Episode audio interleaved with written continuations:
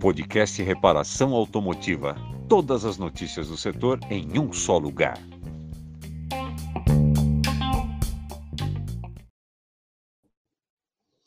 Boa noite a todos.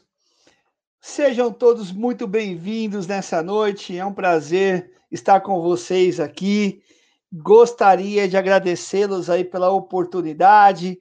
Hoje é uma é um dia aí que nós vamos, uma noite, perdão, que vamos falar sobre muitos assuntos importantes aí, e esses assuntos são diretamente ligados ao futuro dos nossos negócios, ao futuro aí da reparação e trabalhar em grupo foi uma das coisas que eu levantei aí essa nessa semana com alguns amigos aí os desafios de se trabalhar em grupo.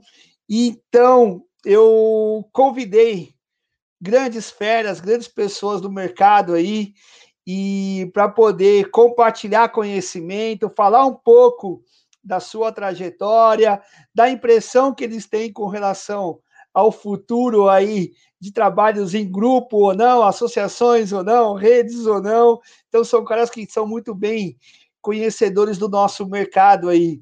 E queria já estar tá convidando a todos para estar tá convidando aí seus amigos de grupo, né? Eu foquei aí bastante para que os grupos chamem os grupos, para que nós venhamos estar aí aprendendo um pouquinho.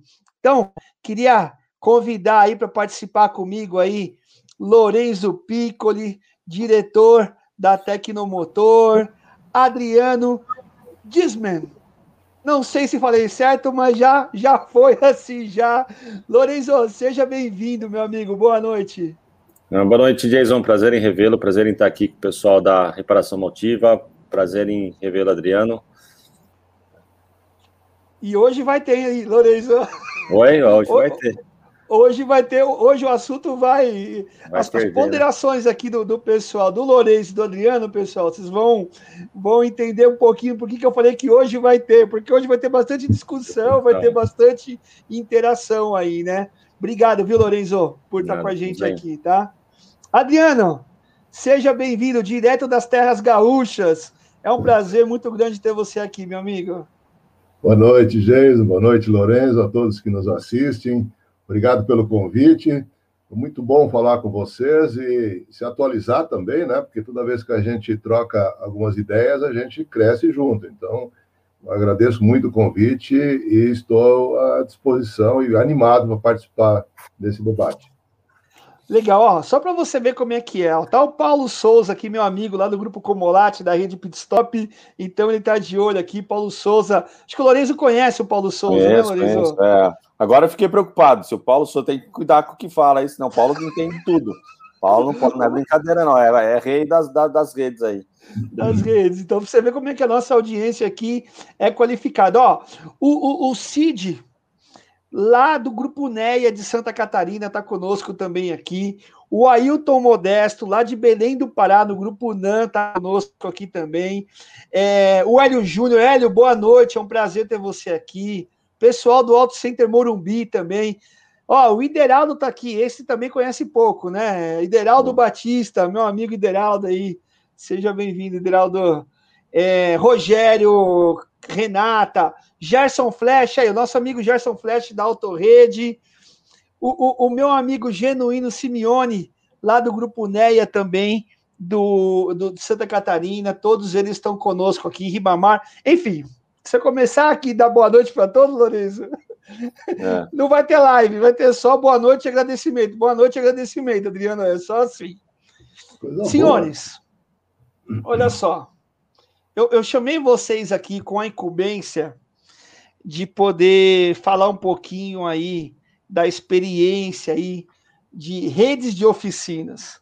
Né? Então, eu queria aí começar com o Lorenzo. Aí, Lorenzo, conta um pouquinho da sua experiência, da sua bagagem aí, e, e, e depois eu vou encaminhar isso para o Adriano também, para que o pessoal entenda aí um pouco desse cenário e, e aquilo que nós já conhecemos no mercado e, e, as coisas que virão ainda, né? Então, Lorenzo, Começando por você aí, meu amigo. Bom, hoje eu estou como diretor da Tecnomotor Distribuidora, mas a minha carreira eu comecei ali na Tecnomotor implantando a rede Ecocar, um projeto de rede de oficinas da Tecnomotor no estado de São Paulo.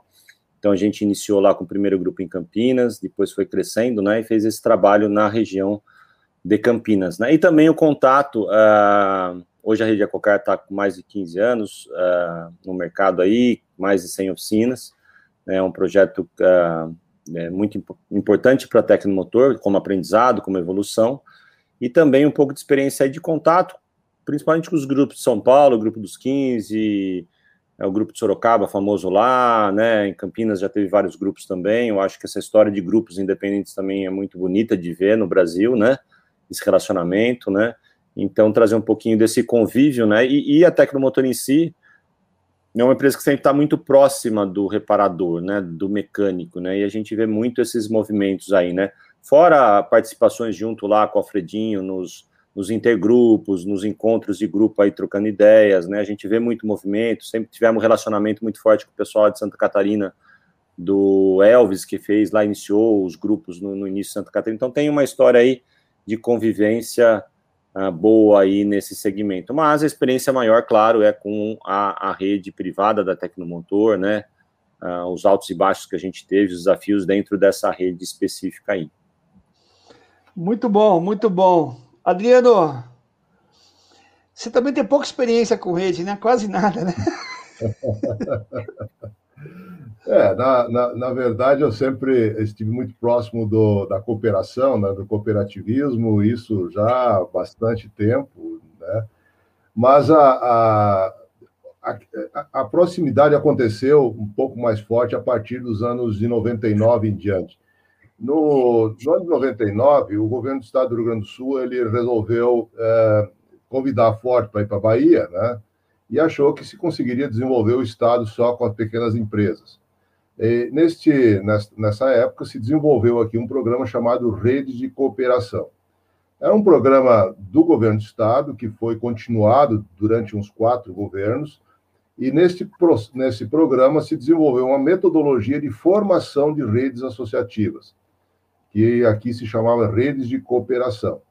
No Brasil inteiro, o, quem capitaneou o desenvolvimento do associativismo era o SEBRAE, e aqui no Rio Grande do Sul, em especial, houve um, um, uma, uma divisão, e aí, não uma divisão exatamente, mas um, vamos dizer assim, o governo do Estado foi mais protagonista que o SEBRAE no início. Uh, através de uma parceria com as universidades locais, se fez um trabalho muito forte no sentido de formação de rede. Eu tive o privilégio de ser o primeiro consultor a trabalhar nesse projeto com a incumbência de mapear nos, no, no, nos diversos, nas diversas regiões as, uh, os segmentos onde se poderia uh, desenvolver redes de cooperação.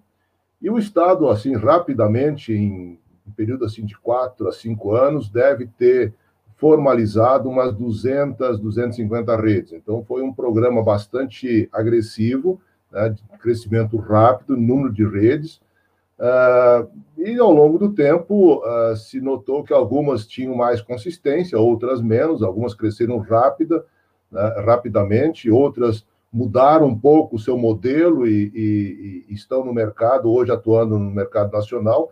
A, a, a rede Âncora é um exemplo disso, né? Ela iniciou com uma rede de cooperação, depois foi se transformando, foi se aperfeiçoando, e hoje é, ela tem um, um, um, processo de franquias já bem estabelecido, está presente no país inteiro. Então, a âncora é um, um resultado desse programa de rede de cooperação. Uh, porém, ao longo do tempo, se percebeu que não bastava formar redes, precisava-se desenvolver as redes e formar principalmente pessoas que soubessem uh, gerenciar redes.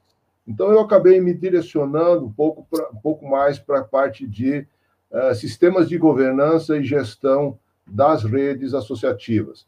E quero dizer para vocês que é um grande desafio isso, porque nós temos aí no associativismo a, a, autogestão, é um dos, uma das características do associativismo.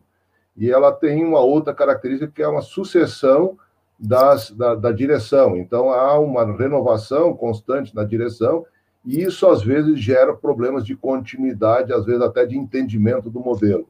Então, é, depois desse tempo aí, é, já coisas boas acontecerem, mas tem muitas coisas ainda por acontecer.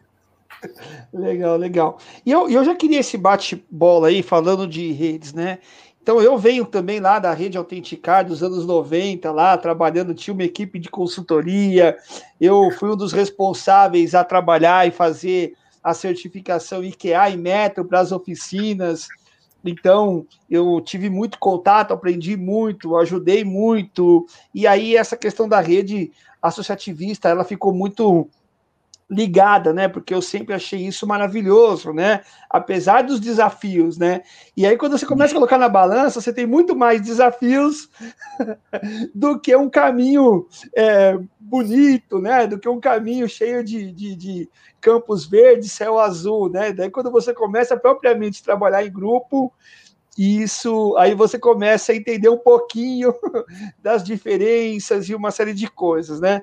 E, e aí, Lorenzo, eu já queria é, colocar, gostaria de colocar aí a sua participação é, sobre por que, que você acha que é importante, dentro de todo esse essa estabilidade de mercado, essas, essas fusões, por que, que você, olhando para o sistema de rede associativista, associação, franquia, enfim, é, é, isso é algo importante? Vale a pena nós observarmos isso, Lorenzo? E por que que isso está acontecendo, né? É, é, é eu, eu, eu, penso assim, cara, tudo é muito bonito no discurso, né? Mas no dia a dia, é, é, formar rede não é, não é fácil, né? Então, eu, a, minha, a minha dúvida direta para você é assim: por que, que é importante se trabalhar em grupo, se trabalhar em rede, se trabalhar de maneira associativista? Acho que é uma, uma primeira coisa muito importante, né? O ser humano, né? Chegou no estado que chegou porque por causa da convivência em grupo, da sociedade, de formar indústrias, de gerar né, crescimento capital. Né? A gente saiu da, da era né, uh, das cavernas né, para a era agrícola, de ter, ter, ter construir, né, é muito tá na essência do ser humano isso, entendeu? Agora a dinâmica, né, hoje no mundo moderno, né, de você criar coisas é, colaborativas, associativas, eu, eu vejo que está ficando cada vez mais forte, né? Eu fiz um, um, um, um treinamento, né, um MBA de tendência e inovação, né, uma das tendências fortes mapeadas aí até 2050 é o crescimento do, do, do, compartilhamento, da, do cooperativismo, né? A gente vê as novas gerações mais aderentes a isso daí, né? O, o mundo industrial, né? A fase, né? Da, da, da, da, da revolução industrial, ela, ela trouxe muita riqueza, mas trouxe também o individualismo, a competição, né? Se você olhar a gestão de empresas há 20 anos atrás, o Porter era um querendo matar o concorrente, matar o outro. Então a gente vê uma fase de muita competição, certo? E hoje a gente vê uma mudança de comportamento do próprio capitalismo, né, em busca de mais união, entendeu? Então, uh, trazendo o que as empresas fazem até o universo de uma oficina, de pequenos negócios, né, a gente se espelha muito no universo de gestão o que está acontecendo, entendeu? Então, a gente vê hoje muito mais as empresas vamos se ajudar para sobreviver nesse mercado, certo? Os grandes ainda, de certa maneira, querendo blindar os entrantes, as startups da vida aí que vêm, que roubam seu mercado, né, ou comprando esses caras, essas empresas novas vêm com um conceito muito mais leve de se ajudar, de compartilhar. Quem já teve a oportunidade de ir nesses hubs de startup é uma visão muito diferente, muito legal, entendeu? Mas, uh, então a gente vive nesse momento de transição, né? Eu acho que um ingrediente também importante que eu vejo que ajuda muito essa questão do mundo mais compartilhado, mais cooperativo, né? é a questão da revolução do conhecimento. Hoje o conhecimento está muito disponível, as pessoas bebem conteúdos de conhecimento para poder evoluir e melhorar, mas uh, eu acho que o grande ingrediente também de sucesso nessa jornada, né, é, é ainda tem que ter uma, uma, uma, uma figura, na minha visão, de liderança, uma figura que puxa esse trabalho, que nem o próprio Adriano falou, né? O governo do estado, do estado do Rio Grande do Sul fez o um movimento, o Sebrae fez o um movimento, sempre tem uma figura, certo? E às vezes pode ter uma figura lá num grupo de mecânicos, cinco mecânicos, vai ter uma pessoa que vai estimular os outros a fazer, né? Eu acho que o primeiro início para um associativismo, para um grupo de oficinas, né? Tem que aparecer essa essa pessoa que começa a costurar, né? Até o Adriano falando no, no desafio da sucessão, não acontece só em grupo, em associação, acontece em empresa, né? A passagem de bastão. Hoje a gente vive um desafio gigante nas oficinas de sucessão e próprias oficinas mecânicas. Né? Eu passo por filho, eu passo por mecânico, para quem eu vou passar. Né? E às vezes, numa coisa, uh, num grupo de oficinas, isso poderia ser muito mais fácil. Mas eu acho que eu, eu vou nessa essência que o mundo moderno está muito rápido, está um crescimento exponencial. É mais um motivo que eu tenho que, meu, sozinho eu não vou conseguir enfrentar o que vem pela frente. Vamos aqui de braço dado, que a gente vai conseguir, a gente é mais forte junto do que separado. Então, essa essência eu acho que é um ingrediente, é, é, é a chama principal de construir realmente um bom grupo uh, de oficinas, um bom associativismo. Desse início até o seu sucesso, claro, tem uma jornada, não vou discutir, mas é, essa essência tem que, tem que ter uma essência boa no início também, entendeu? Se a essência é. nasce, nasce desvirtuada logo no começo, não vai ter futuro como qualquer negócio, entendeu? A gente tem que pontuar aí muito, muito forte também, né? Não, legal. Eu vou até passar uma pergunta aqui. O, o Rogério Anzulin fez uma pergunta aqui e foi muito bacana. É, e eu gostaria de ouvir, de, de ouvir aí um pouquinho é, do que, que o Adriano tem o sentimento aí, né? Com esse cenário atípico de pandemia, as redes, Adriano, comumente elas se fortalecem ou elas se enfraquecem, Adriano? e aí depende do ponto de vista, né? Bom, te joguei na fogueira, é isso aí, meu. Olha, eu tenho boas experiências nesse tempo de pandemia. Algumas redes realmente se fortalecem. Um do, uma das redes que está aqui presente, inclusive, é o pessoal da Autorede. A pandemia os uniu muito mais do que, do que uh, eles estavam antes. Então, eu, eu acho que são fatores importantes que a liderança, eu acho que o Lourenço levantou uma coisa muito interessante, a questão da liderança, né?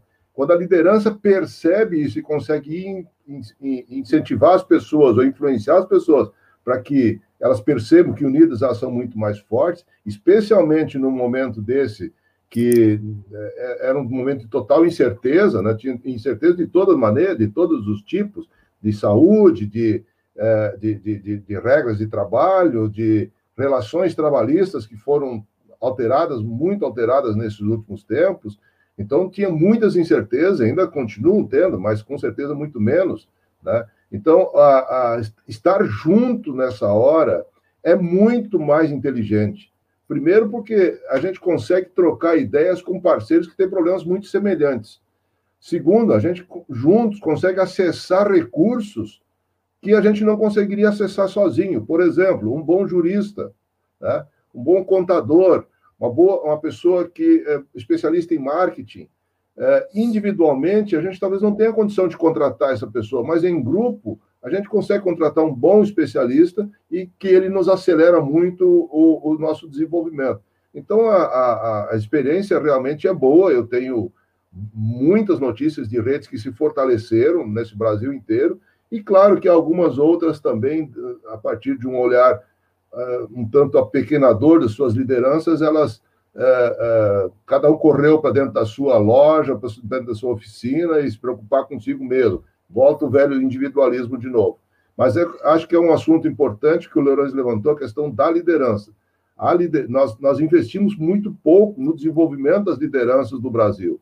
Né? E a liderança empresarial, ela surge feita no seu dia a dia. A maioria das empresas é, surgem de uma empresa familiar, de uma necessidade da família ali, de resolver seu, sua questão de sobrevivência, e, e não, não, né, o, o, o, não há uma formação né, de um líder, ele vai aprendendo ao longo do tempo.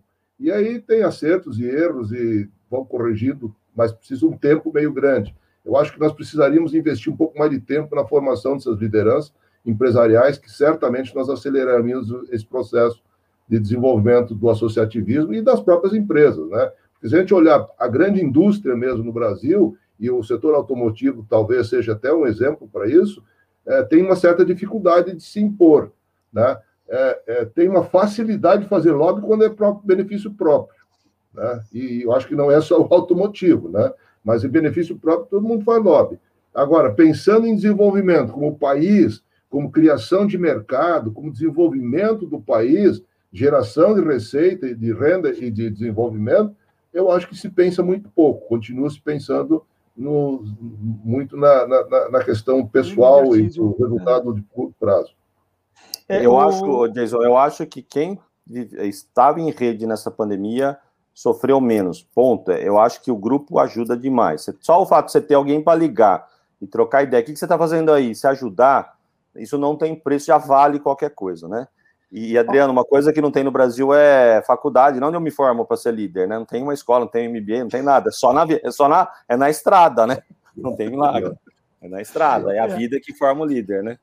Vocês estão falando é. aqui, eu estou aqui, Adriano, só pegando um gancho aqui, Adriano, e já vou te passar também. Cara, nós estamos falando com a galera aqui de Curitiba, nós estamos falando com o pessoal de São José dos Campos aqui, tem vários amigos, o Fábio aqui.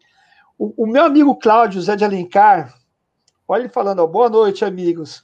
Conheço oficinas que acabaram sucumbindo porque estavam sozinhas. Vem muito aí falar daquilo que o, o Lorenzo falou. É, Edson Cordeiro, esse cara aqui é de Rondônia. Sabe o que é Rondônia? Vocês já foram para Rondônia?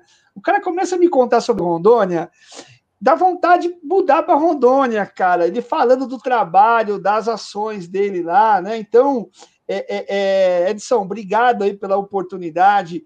E aí, eu, eu, eu já quero levantar uma bola aqui, né? É de novo aquilo que o Lorenzo falou, né? Um exemplo que tivemos foi com a pandemia, as empresas que estavam ligadas a alguma associação sofreram menos. E aí eu tenho uma pergunta para vocês aí, né? É... Bom, você quer complementar, o, o, Adriano? Eu te cortei, desculpa.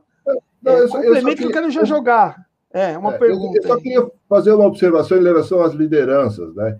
É, nós temos uma, uma, uma estrutura é, vertical no Brasil, né, na nossa educação, nas nossas famílias, nas nossas empresas, né? Tem um chefe, um gerente, tal, tem o professor, o aluno, o diretor, né? Então, é, toda ela é vertical. Na hora que a gente pensa em trabalhar de forma associativa, colaborativa, nós, nós temos que pensar em parceiros, e isso é horizontal. É, o meu parceiro não é menos e nem mais do que eu. Ele, é, ele, ele tem o mesmo valor, porque eu preciso dele e ele precisa de mim. A gente é interdependente em muitas ocasiões. O pessoal da área de tecnologia aprendeu isso muito rápido, né? mas a indústria né, ela tem uma certa dificuldade porque ela é toda hierarquizada. E no comércio também a gente tem essa hierarquia. Né? Então, a, a, essa nova geração que vem aí, que está preocupada em compartilhar e não ser, não ser dono, né, já vem com uma nova mentalidade. E as lideranças precisam aprender a trabalhar não com empregados ou com subordinados, mas sim com parceiros. E aí é horizontal. Eu acho que essa talvez seja uma das grandes mudanças do mindset que a gente precisa fazer das lideranças.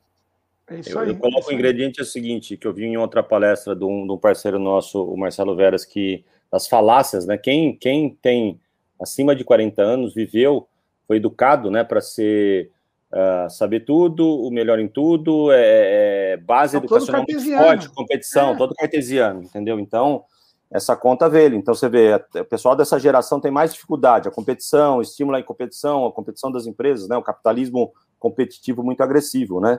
Então, há tendo uma quebra, né, nessas gerações mais novas, né, com outras visões. Então, mas não foi diferente, né? as gerações dos nossos avós, são mudanças normais que acontecem, né? No fundo, eu acho que o grande desafio das, das empresas hoje, e consequentemente até de grupos de oficina e tal, é lidar com a, a intrageracionalidade, as várias gerações dentro do mesmo grupo. Eu tenho uma geração mais nova, cheia de gás, pensando, e o cara tradicional, e ambos são importantes para o grupo, entendeu? Então você tem que ter a capacidade de tirar o melhor de todos, e não descartar, achar que eu tenho que pôr só gente jovem, acho que a gente, né? A gente vê que as startups de maior sucesso são pessoas na faixa de 45, 50 anos que estão liderando, e não molecada. Molecada é um outro ponto fora da reta, mas uma, o, o, grosso de, desse, mesmo nesse segmento de startup, é gente que tem uma experiência, tem uma estrada aí na jornada também, né? E, e tem uma coisa que é muito interessante, esse processo ele tem erros e acertos. Né? E esses erros e acertos eles servem como aprendizado. No plano cartesiano é a culpa, né? Quem é o culpado, né?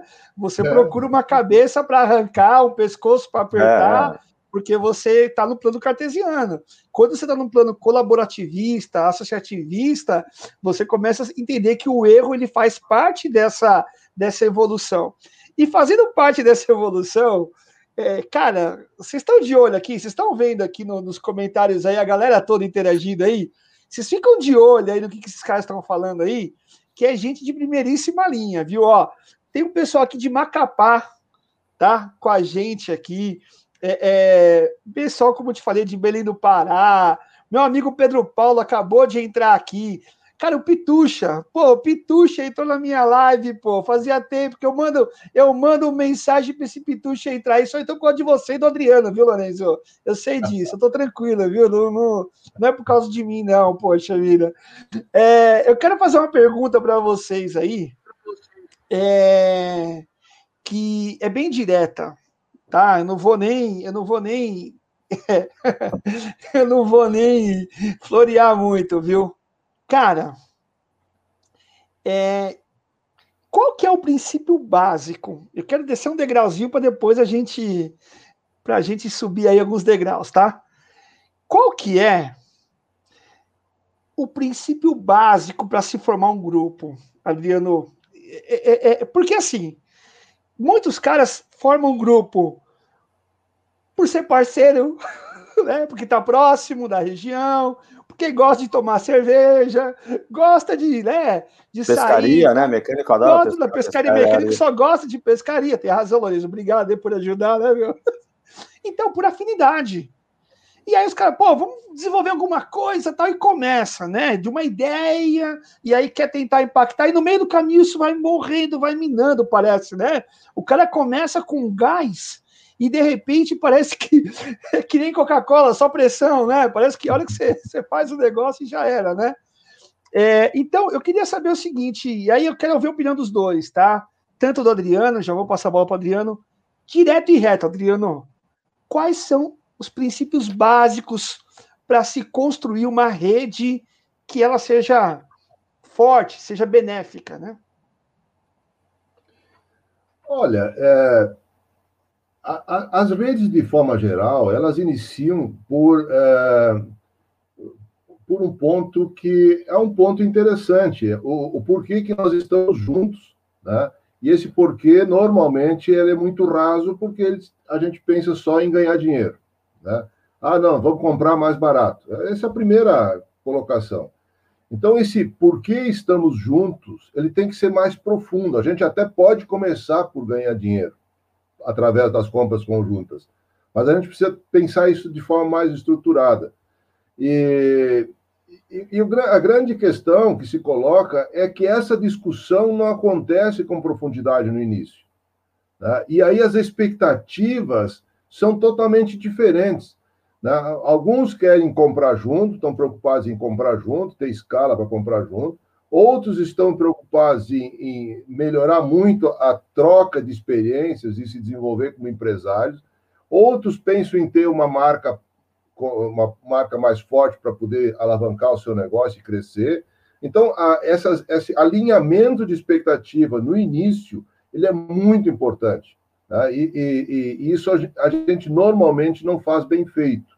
Então, uh, se, se junta ali um grupo de amigos, e a gente compra junto, a gente toma, faz um churrasco junto, a gente faz um curso junto, mas isso tudo é muito superficial. A gente precisa pensar, trabalhar esse assunto, esse porquê, esse propósito dessa rede de forma mais estruturada. A gente vai levar algum tempo para chegar nele. Né? É, um, é uma caminhada, é uma, uma jornada. Né? Mas esse porquê tem que estar muito claro.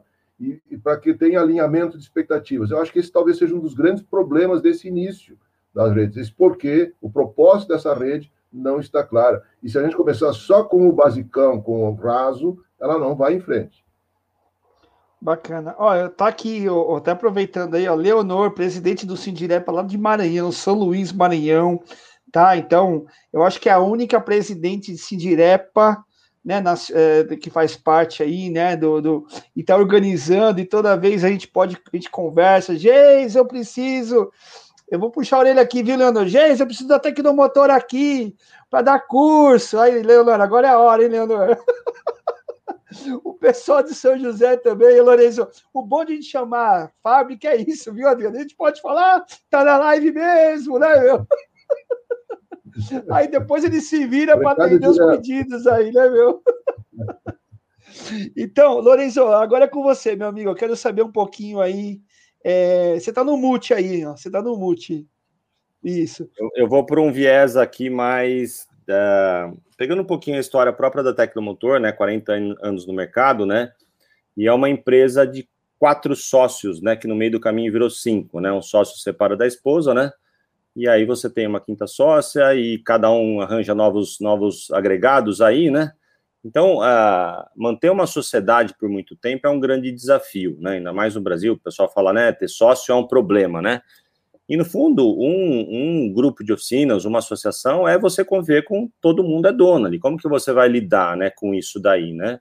Então, como você falou, no início, claro, o ponto de partida é uma afinidade, entendeu? Todo mundo é oficina, todo mundo está com desafio, todo mundo quer mais informação técnica ou comprar peça mais barata, né?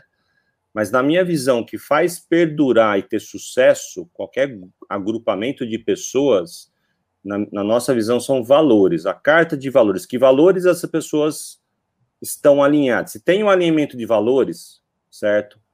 Por mais divergência de pensamento que as pessoas possam ter, certo? A coisa perdura, né? Tem uma coisa muito forte em, em, em empresa, né? Que é uma frase do Philip Kotler, que é a, a cultura organizacional come a estratégia, os negócios no café da manhã. Que a cultura são os valores, é como as pessoas se comportam dentro do seu negócio entendeu? Então a cultura é muito forte. A cultura é baseada em valores. Então, a, a, perceber se esse grupo, né, comunga dos mesmos valores, né, tem a mesma base de valor, tem muita chance disso crescer e evoluir, entendeu? Agora, quando começa a ter conflito, atritos de valores, ele vai murchar, ele vai começar, cada um tá pensando, né, um tá focado no seu negócio ou valores críticos, que é ética, outras outras passagens, então todo mundo quer ganhar dinheiro. A hora que vem o grande dinheiro, aí começam a aparecer valores que você antes não tinham. Tem todo um desafio complicado de lidar. Então, na minha visão, essa questão de carta de valores é muito importante. Na nossa experiência da rede Ecocar, uh, como era uma rede privada, né? Então, uma rede que tinha um dono, a gente determinava o que acontecia, então a gente agrupava oficinas, né? E, e às vezes entrava oficina que você via que tinha algum desvio de comportamento, né? E o próprio grupo excluía, né? E aí a gente, como, como gestor, tinha que falar: meu, eu não quero você nesse grupo, você tem que excluir. Agora, num grupo de amigos, como que você exclui um cara ali que, de certa maneira, né, ele tem um desvio de valor e ele é teu amigo? É. E o Brasil tem muito esse complicador. O Brasil é uma sociedade, a base nossa cultural é entre bem e o mal, não é uma sociedade contratual, certo ou errado. É uma sociedade né, de base católica eu vou pelo bem e o mal. Pô, ele devolveu o dinheiro, vamos perdoar, ele é bonzinho por ter devolvido, mas ele errou, ele tem uma coisa para ser cumprida, entendeu? Então, quando você olha o grupo que você está pertencendo, você está num grupo de oficinas, e, e, eu acho que tem muito grupo de oficinas que estão aí, e os grupos que estão há muito tempo no mercado, pode olhar que o sucesso de vocês perdurarem até hoje é que vocês têm a mesma essência de valor, ética, responsabilidade, idoneidade, comprometimento com o cliente. Tem uma, pode ter uma carta, pode ser muito rica, né? Claro que, que alguns valores são binários, ou você tem ou não tem, e outros são, né? São mais fortes num comportamento, outros menos, mas é um ponto que eu queria tocar de uma maneira bem geral, uh, porque é, grupo de pessoas é relacionamento humano, ele só vai ter sucesso se esse relacionamento humano funcionar, certo? A, a, aquilo que a gente comentou, a liderança é um papel importante, a liderança é que faz cortar essas arestas de comportamento, entendeu?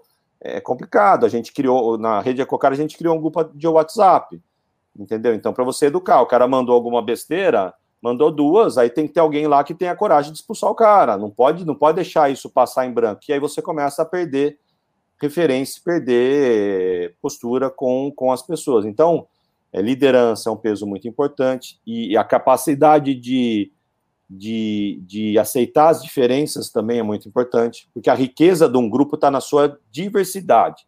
Se você botar todo mundo igual, talvez você não evolua tanto. Todo mundo pensa igual, aquela coisa você não tem. Então, tem que ter gente para mexer sem anguiz, gente com mais um tino mais agressivo aqui e ali. Então, como que eu consigo botar um monte de gente diversa, né?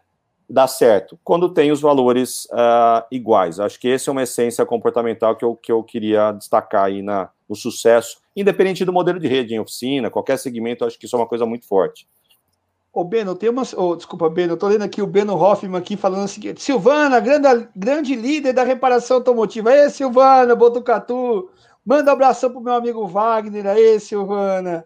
É o seguinte, ó, o, Adriano, tem algumas pessoas perguntando aqui, eu já vi duas perguntas nesse sentido, tá? É, o Gerson, acho que foi uma delas, e o próprio Fábio, lá do grupo Unimec, lá de São José dos Campos, eles perguntaram o seguinte, o Adriano, como motivar? Se os princípios básicos foram todos esses que vocês levantaram, e, e como motivar isso, né? Como fazer com que as pessoas é, sejam sincronizadas, né? Ou seja, tenham lá aquela mesma batida, né? Porque o começar, beleza, né? Podemos começar, desde que a base seja bem construída, ótimo. Mas depois tem um outro passo, que é fazer essa, essa engrenagem girar. Né? E aí eu entendo que também não é tão fácil, né? E aí, pela sua experiência aí, não só na rede é, de serviços do segmento automotivo, mas em outras redes também, é, é, como trabalhar isso, Adriano. Ó, oh, vocês viram que eu já saí do script, né? Vocês se ligaram, né? Não tá lá na nossa pauta. É Ainda bem que eu não estudei, viu, Jason? Ainda bem que eu não estudei. É, então tá bom. A azar é de vocês, porque a galera perguntou aqui, eu não tô nem aí, cara. Depois tá, vocês brigam tá, comigo. Tá certo, né? Tem que, bom, nós temos que interagir com o pessoal. Olha só, gente, é, é, é, eu acho que essa colocação tua foi, foi muito interessante de, de chamar atenção para isso. O Fábio, eu vi que o Fábio fez uma pergunta aqui sobre esse, esse, nessa temática, né? É, eu gosto muito de comparar as redes, tá? E, e, não só as associativas, qualquer tipo de rede central de negócio, com um casamento. Né? E aí eu quero chegar depois nos valores que o, o Lourenço levantou aí. É, na prática, nós temos pessoas com valores diferentes e princípios e valores diferentes que se unem para construir um terceiro, um, ter, terceiro modelo, onde nem o de um ou de outro tem que se impor. E esta construção desse terceiro modelo que é o grande desafio. Então, quando a gente diz assim, ah, por que, que não conseguimos todos na mesma batida? Nós não vamos conseguir todos na mesma batida. Na nossa família a gente não consegue. Dois, três filhos, cada um tem uma batida diferente. E aí eu acho que o, o Lourenço chamou a atenção da importância de a gente saber conviver com as diferenças.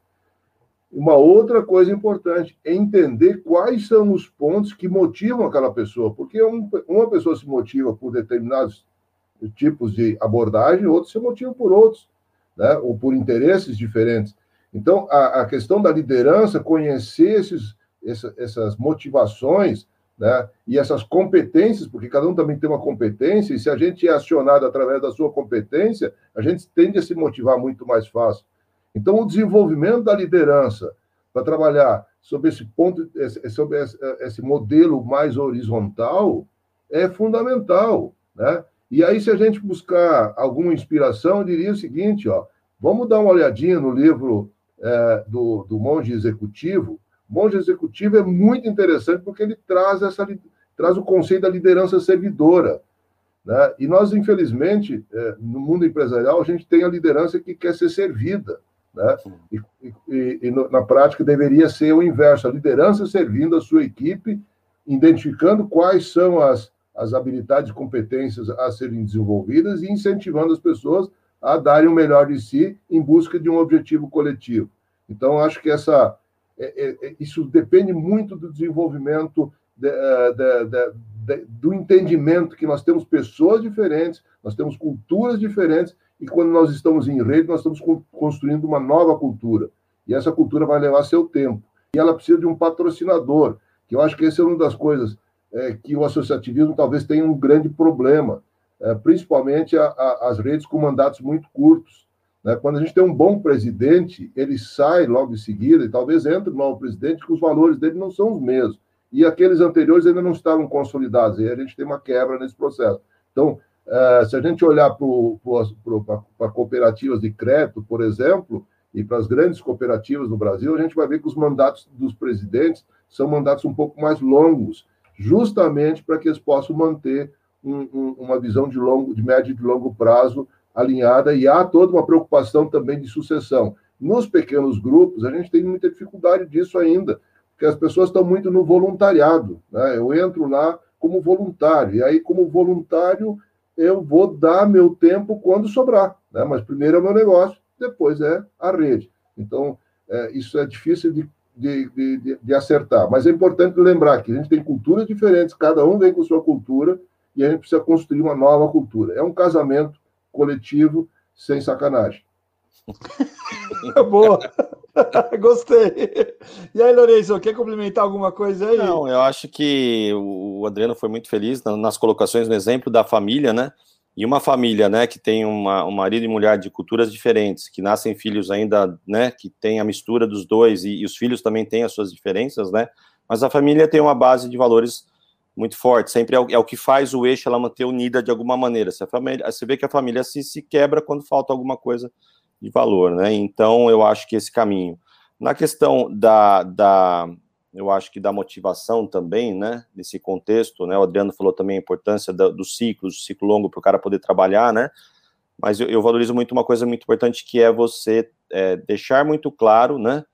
A questão da visão-missão, né? Por que, que esse grupo existe? Por que, que essa coisa? E escrever isso no papel, né? Na sucessão, aí um exemplo lá, a gente é uma empresa familiar, da primeira geração para a segunda, né? uma das coisas que os fundadores fizeram foi revisar a missão, né? Colocar isso na parede dos valores para que os novos que estão assumindo, você pode ter toda a sua diferença em como você vai fazer, mas você tem que seguir um pouquinho essa cartilha aqui, que é a base, é, é o pilar que fundamenta o grupo, fundamenta a Tecnomotor. Se eu mexer aqui, vai mudar a imagem no mercado. Isso a gente não quer da Tecnomotor, mas vocês podem, fora isso, fazer toda a revolução, a evolução que a empresa precisa fazer, né? Então, nessa transição, né, quando muda um presidente para o outro, é, isso, né, essa, essa, cartilha, essa missão, visão, que é o propósito, né? Qual que é o propósito do grupo? Então a dica é para. E isso motiva as pessoas, né? Tem que estar tá escrito, tem que ser colocado na parede de alguma maneira, tem que ser praticado. E uma vez eu li um livro de um, brasileiro que ele fez uma pesquisa das 100 maiores empresas do Brasil, né? E ele falava, né, que o que sustenta a missão de muitas empresas, empresas grandes, hein, é um prego na parede, porque elas não têm essência que motiva a pessoa a sair de casa e trabalhar nessa empresa, entendeu? Então, uma visão, né? Ele falava, uma visão tem que ser uma, um resumo do que você, da onde você quer chegar, né?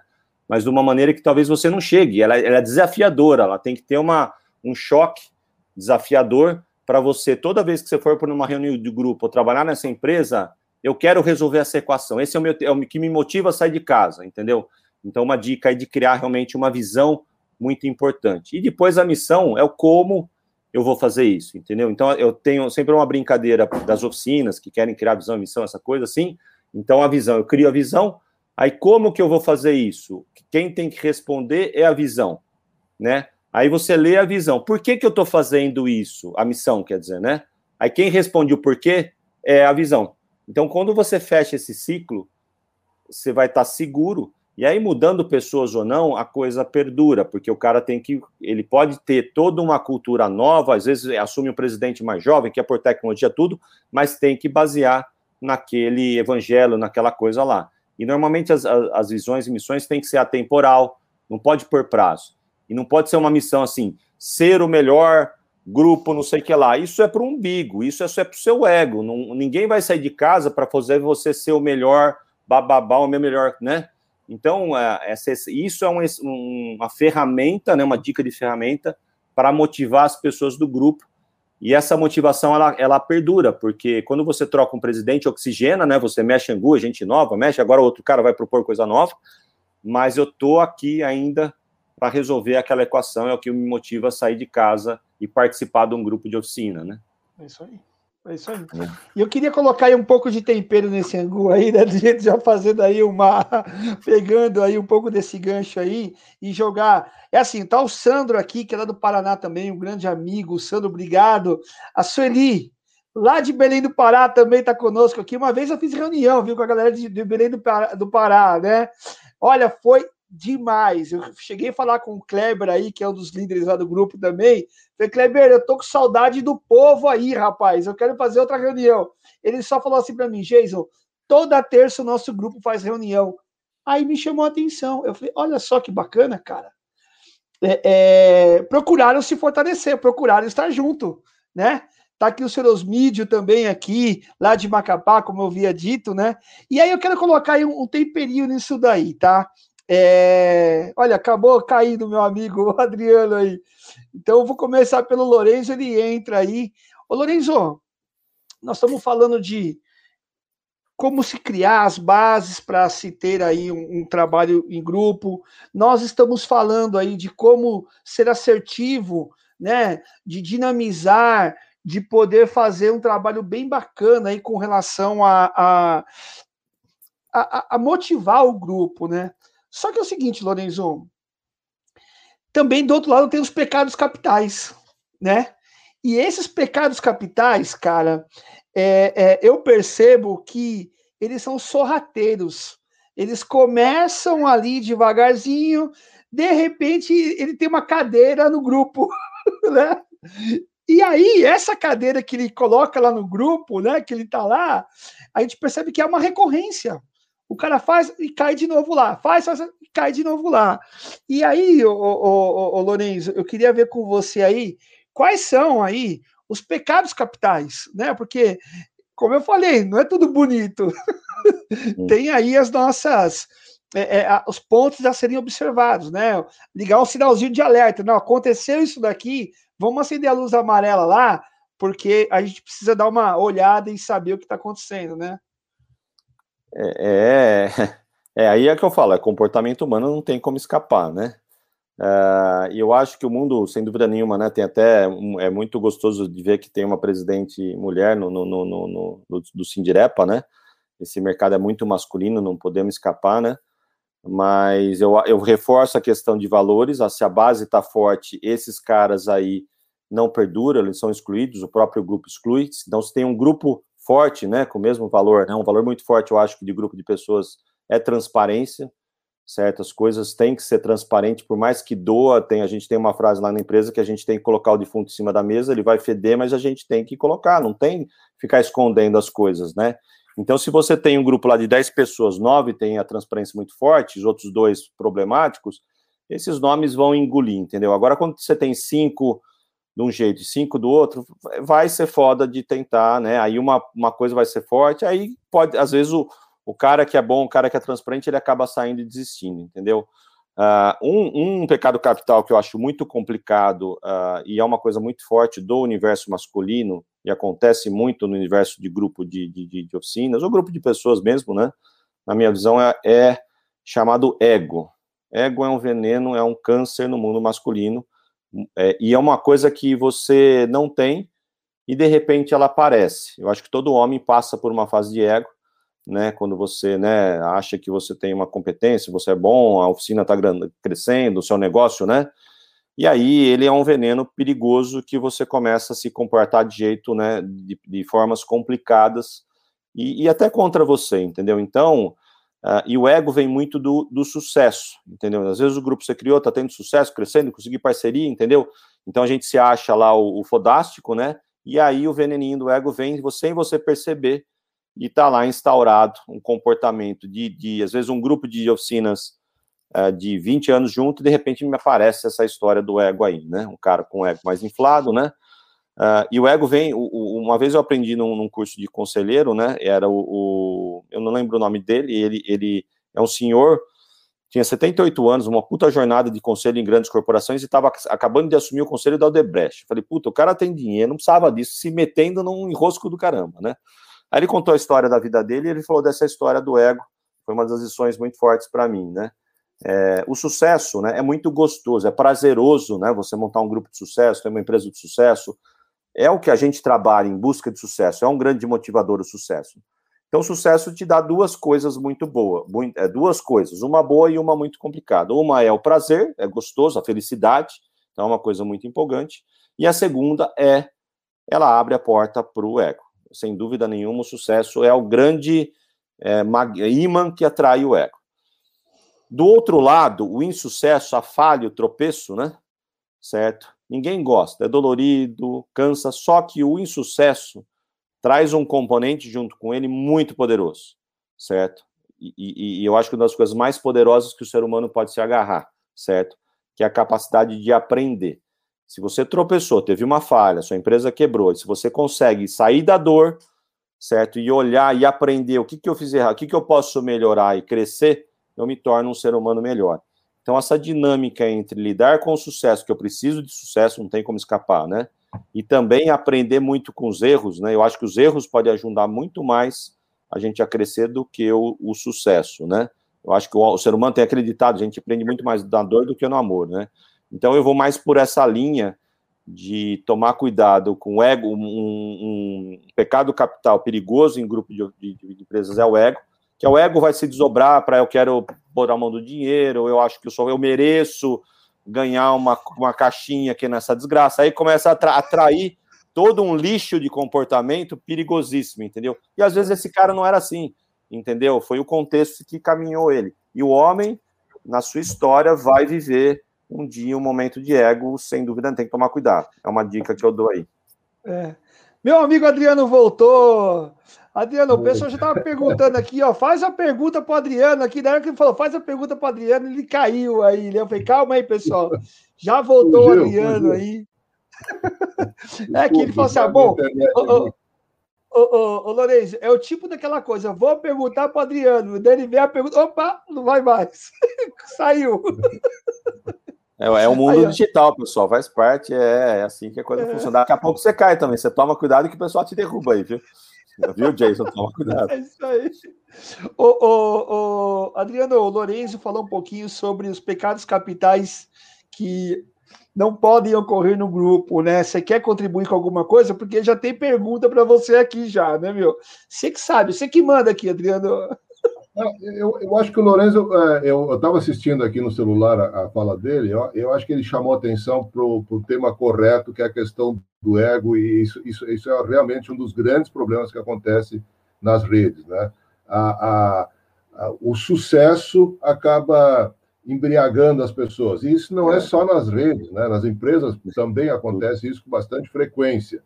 Né? A pessoa começa numa empresa pequena, como é uma empresa pequena, daqui a pouco ele começa a ter um certo sucesso, e aí ele já acha que é o maior empresário do mundo, inclusive ele se comporta mal até perante os fornecedores, pensando que uh, ele é uma, uma, uma, grande referência no mercado e, na verdade, ele não tem noção do seu tamanho uh, nesse mercado. Então, acho que o Lourenço esgotou bem o assunto. Bem. Parabéns pela é. abordagem. Legal. Não, Ó, e... Tem uma pergunta. Oi, pode falar, Leison, perdão. Não, é. é não, até que surgiu, pode seguir aí o, a, a, que eu ia falar. Perdi o negócio, fio da meada, mas eu, segue eu viagem. Eu cortei, né, meu? Foi não, mal. É. não, porque é o seguinte, eu queria aproveitar aí, né, o Adriano e o meu amigo lá, o Ailton, ele disse o seguinte, né?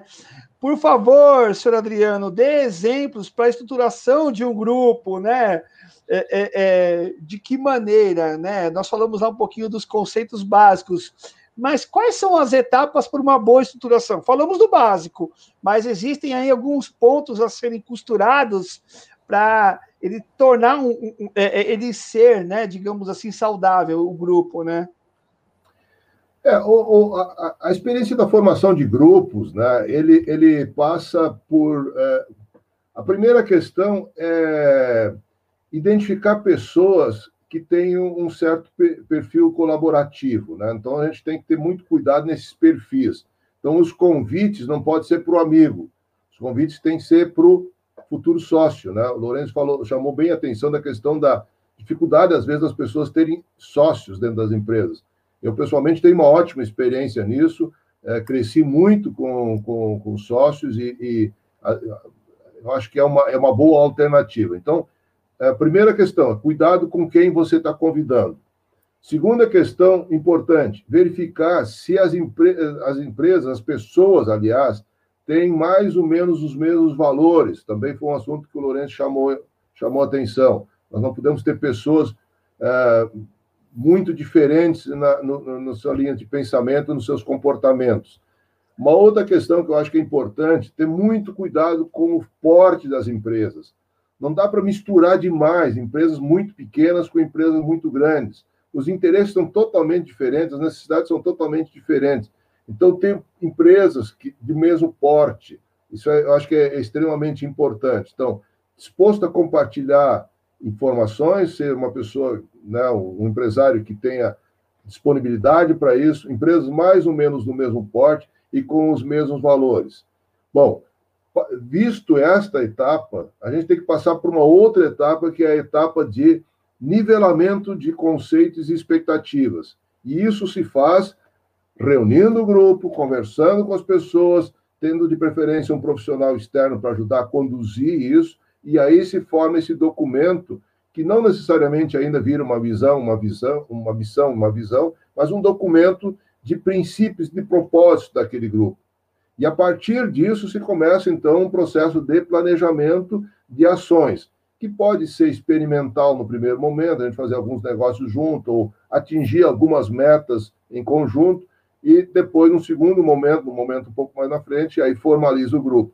Então, acho que é, é, é, muito cuidado nesse primeiro momento, de quem nós estamos convidando para participar. Porque um associado de uma, de uma associação ou de, de uma rede, né, é, em função da nossa cultura, que o Lourenço chamou muita atenção, do, de, de, de, nós temos muita dificuldade de, nos, de separar o que é um amigo do que é meu, meu parceiro de negócio. Né? Então, essa escolha inicial é muito importante, deixar claro quais são os nossos princípios e valores extremamente importantes, e depois a gente começa a fazer algumas experimentações em matéria de negócios em conjunto, e depois se parte para a formalização. Mas se, se, o grupo tiver um acompanhamento profissional, de alguém que tem experiência nessa, na montagem desses grupos, fica muito mais simples, né? É, e, e, é mais rápido esse processo. Inclusive, nós temos aí uma, uma um, um, um, grupo ali de Santa Catarina, uma empresa de software, que está fazendo uma, uma aceleradora. Eles têm uma aceleradora de redes centrais de negócio. Então, é bem interessante o modelo deles, porque eles permitem, num primeiro momento, fazer essa experimentação e depois o grupo se decide se vai continuar ou não juntos e que caminho vão tomar. Ô, Jason, eu vou tietar um pouquinho, Adriano, aí nessa, nessa resposta dele, que eu também não tenho toda essa experiência né, de, de, de formalização. A gente vê muito isso em, em, nas empresas de virar governança corporativa, né, nessa evolução de uma empresa mais familiar para governança. E, e, eu faço uma pergunta que se esse primeiro documento que se cria, né, pode ser, ser declarado como uma, uma cartilha de conduta, né, pelo menos uma, um modus operandi básico de início, né, de algumas coisas que pode ou não pode, né, para ser a primeira regrinha, né, primeiro esboço para começar a ter esse filtro, né, essa cartilha de conduta logo no início, né, juntou pessoas mais ou menos parecidas, vamos escrever essa cartilha de conduta conjunta, que aí vem o gosto, né, é, código de ética, cartilha de conduta, ou, né, se acontecer isso, e eu gostei de você falar, muito importante também a gente reforçar, é, é, ok, criou, tem algumas coisas assim, qual que é o nosso objetivo no primeiro ano? todo ano discutir qual que é o objetivo uh, construtivo, né, de, de, caminhar. Eu gostei muito desse ponto do de ter sempre objetivos para você ir subindo um degrau, né? Então, primeiro a gente vai fazer isso e vamos buscar conhecimento técnico nesse primeiro ano, vamos buscar sim, e aí a coisa vai olhando um grupo, né? Aí eu estou tentando levar o mais, mais raso possível, um grupo de oficinas que às vezes não tem condições de contratar um, um, um consultor na sua dinâmica, mas lá está nascendo, né? Tem atitude, tem um movimento de querer se reunir ali e crescer, né? Até o momento que ele, eles viveram ali um ano juntos, vamos agora chamar um consultor para poder a fazer a gente amadurecer mais um passo e cada vez se profissionalizar, né? Porque as empresas no Brasil começam muito assim, né? No, no amadorismo, numa, numa. Eu lembro do Alfredo da, da MTEC que falava, né? As empresas do Brasil têm quatro fases, né? A primeira é topa qualquer negócio, depois aí é, é, fica rico, ganha dinheiro, fazendo qualquer negócio é fácil ganhar dinheiro. Depois você fica honesto, porque aí eu tenho que regularizar as coisas, né? Depois eu fico nobre, aí eu nego meu passado, né? Aí eu sou bom, né? Passou o, o perrengue, né? Mas eu acho que você tem essas fases também de maturidade num grupo, claro, de uma maneira mais simplificada. E eu acho que essa cartilha de conduta, esse documento que você falou, né? Fazer todo mundo. E claro, se tiver uma pessoa para ajudar, para mediar no fundo, essa pessoa é um grande mediador, porque ele vai extrair das pessoas o que eles querem, né? Esse dom é muito importante, porque senão começa já a ter discussão, pô, isso não vai longe, não vai, né? Já, já era, né? Já era, já nasceu morto, né? Eu, eu queria colocar aqui uma, uma questão aqui, é, que o meu amigo Ayrton lá da Auto Center Morumbi, ele, ele tá falando o seguinte, pô, sobre hierarquia de grupo, né? Dentro do grupo ter hierarquia tal, tudo mais, né? É, eu, eu acho que, acho não, eu acredito que o sistema de, colaborativismo, ele pega a hierarquia e quebra ela, né? Ele começa a, a desenvolver potenciais, né? E esses potenciais, todos eles acabam se despontando, né? Não adianta é, é, é você pegar aí é, querer. Tudo bem, o presidente é porque precisa ter um líder, o cara que chama as rédeas, né? O cara que olha para essa cartilinha e faz ela acontecer. Gente, ó, caminho tá aqui, nós estamos indo para cá, né? Então, é lógico, precisa de ter um cara assim, mas todo o acesso a essa informação, a esse conteúdo, até mesmo a delegação, tal, tudo mais, é, é... e aí eu queria jogar para vocês, tá? Eu queria até perguntar isso para Adriano, né? Esse modelo hierárquico, é, é, no cooperativismo parece que ele tem uma outra conotação, né? Ele, ele começa a ter muito mais de cooperativismo, né? E, se eu tiver errado, você me corrige, Adriano. É, mesmo, no, mesmo no cooperativismo, vamos, vamos pensar no cooperativismo, ele, ele existe, né? Porque na medida que você tem uma, uma uma participação maior na cooperativa ou faz mais negócios com a cooperativa, você tem participações de resultado diferentes também, né?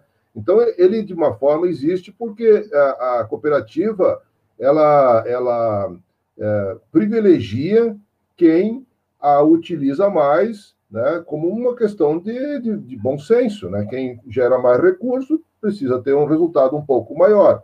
E aí também tem uma, é, uma, uma, uma uma participação de capital, né? Porque as cotas capitais você pode aumentando a sua participação na cooperativa.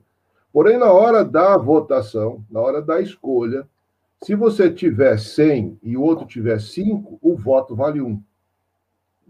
Então, não é a quantidade de capital que eu tenho que, que diz quanto eu valo dentro da, o meu valor dentro da cooperativa. É diferente do modelo de cotas de uma empresa normal.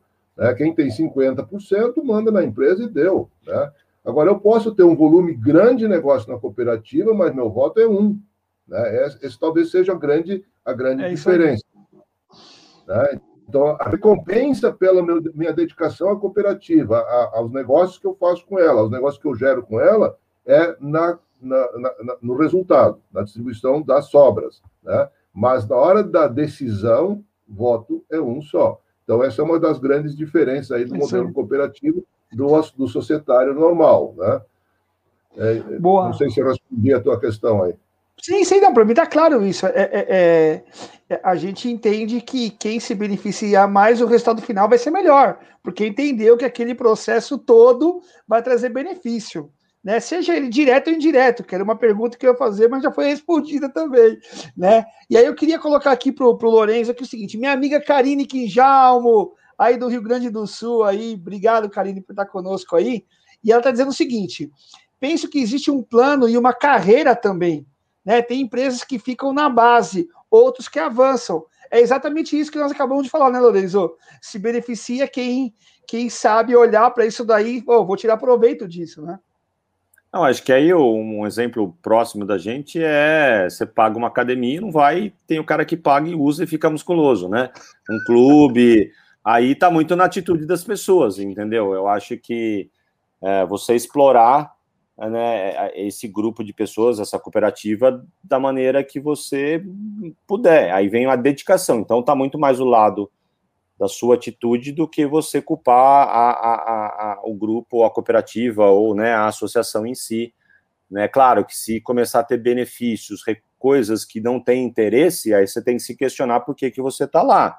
Essa, essa, na rede Ecocar a gente tinha oficinas, eu lembro, né? E a gente tem essa diversidade de pessoas. Tinha gente que pagava a mensalidade, mas aproveitava muito pouca coisa, participava de nada, entendeu? mas também não reclamava. Tinha gente que pagava, participava bastante e exigia sempre mais. Então você tem essa diversidade, entendeu? Então o desafio de qualquer grupo, seja privado ou associativismo, né, é, é, é, é, a utopia de querer agradar todo mundo. É um desafio gigantesco achar esse equilíbrio, né? Porque a diversidade de interesses é muito grande, por isso que é legal que o Adriano falou, tentar por pessoas oficinas do mesmo porte, coisas que têm alguma similaridade, porque aí tem mais chance de sucesso, e o que ser buscado vai ser equivalente. Claro que tem assuntos no mundo mecânico que podem ser mais genéricos, busca por conhecimento, né? É, é, benefícios de compra né, específico. É claro que tem um cara que vai comprar mais, vai conseguir tirar mais proveito desse benefício e outros menos. Então, é, é isso, isso, isso mexe muito com, com a dinâmica, mas uh, é, é, complicado essa questão que nem você comentou da, da hierarquia, né? É, é, eu preciso de uma liderança, não preciso de uma hierarquia, entendeu? E é legal que o Adriano falou, essa liderança tem que ter ciclos, né? Dentro da, da, da, de um grupo, de uma, de uma associação, entendeu? Para até renovar a dinâmica, né? Uma coisa que eu falava na rede é o seguinte: é, por, por melhor que ela seja, vai chegar um tempo que ela cai numa rotina. E se eu não inventar nada novo, as pessoas acham que aquilo virou obrigação e não mais diferencial. Então você tem que sempre estar se renovando de alguma maneira. O mundo é esse dinamismo. A gente troca de aparelho telefone porque eu quero novos recursos. A gente é, é movimentado a buscar sempre uma renovação. Então é um desafio complicado. E não é diferente um grupo de oficinas. Se a coisa cair numa mesmice, numa, num marasmo, né, apesar dos benefícios que estão lá são muito válidos, e às vezes muita gente só percebe quando sai, né, dá valor quando perde, né, esse é uma coisa do ser humano complicada. É, é, outra coisa, às vezes o, o, líder ou a dinâmica do grupo tem que estar sempre reforçando o que acontecia. Eu lembro que tinha passagem simples na rede, é o seguinte, se no mês não tivesse nenhum evento da rede, a hora que o cara ia pagar o boleto da mensalidade, tinha reclamação, porque ele, ele ia pagar, mas não aconteceu nada da EcoCard. Então, a, era direto a comparação. Eu estou pagando um negócio, mas eu não recebi nada, não teve o um curso, não teve, né? Não importa o quanto teve antes, se eu dei mais ou menos, né? O ser humano tem esse comportamento e a gente não pode lutar contra. Entendeu? Então, eu acho que a dica da, da hierarquia ela tem que ser conduzida para uma liderança e não para uma hierarquia. A dinâmica do grupo, eu sempre tenho que ter alguém que, que gira, eu acho que é legal você ter. Aí você usa muito a democracia para diminuir o poder da liderança, tudo tem que ser votado, tem que né, botar as pessoas para né, regras de votação, que é um pouquinho aquela cartilha de conduta. E as pessoas têm que entender que tem horas que você, o seu gosto não vai ser feito. Aí você é aquela coisa da doação, de eu não estou aqui só para o meu umbigo, eu estou aqui pelo todo. Parte eu estou pelo meu interesse do meu negócio e parte eu estou pelo interesse do todo. Você tem que ficar ali no 50 por 50. Porque eu já vi a oficina se dedicar tanto por um grupo que a oficina quebrou. O cara ficou tão importante, o ego, o negócio do grupo, ele largou a oficina, né? Tava lá empolgadão, ele era importante no grupo, né? E a oficina quebrou. Eu já vi casos, aconteceu na oficina Sim. de São Paulo. O cara foi Sim. atrás do, né? Se dedicou tanto para isso e largou o negócio que paga as contas, a galinha dos ovos. Então, a, a, o, empre, o empresário, dono de uma oficina, ele tem que ter o equilíbrio né, de dedicação a um grupo que traz benefício e dedicação ao seu negócio. Né? Isso aí. O, só respondendo aqui o pessoal Sim. do check-up automotivo aí, rede Ecocar existe ainda? Existe, está em modo stand-by, estão reformulando aí, vem novidades aí, o Lourenço nos bastidores aí já estava já. É, é, ele não deu nenhum spoiler, viu, pessoal? Porque se ele desse, eu ia falar aqui, viu?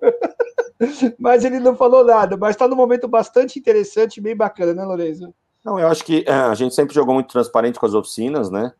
Uh, a gente fez o modelo Ecocar, né, no estado de São Paulo, e o nosso grande desafio era multiplicar esse modelo. Era um modelo de sucesso, né, muito, muito eficiente, o modelo que a gente criou, só que ele era muito trabalhoso, né, reuniões, curso, agenda, a dificuldade de achar instrutor no Brasil é muito difícil, mão de obra para dar treinamento também, e a dificuldade nossa de multiplicar esse modelo para todo o Brasil, entendeu? Então, a Tecnomotor e seus desafios, ela é uma empresa fabricante de equipamento, né, mas ela trouxe isso para tentar estar tá mais próximo do reparador e, e, no fundo, ajudar toda a cadeia, né?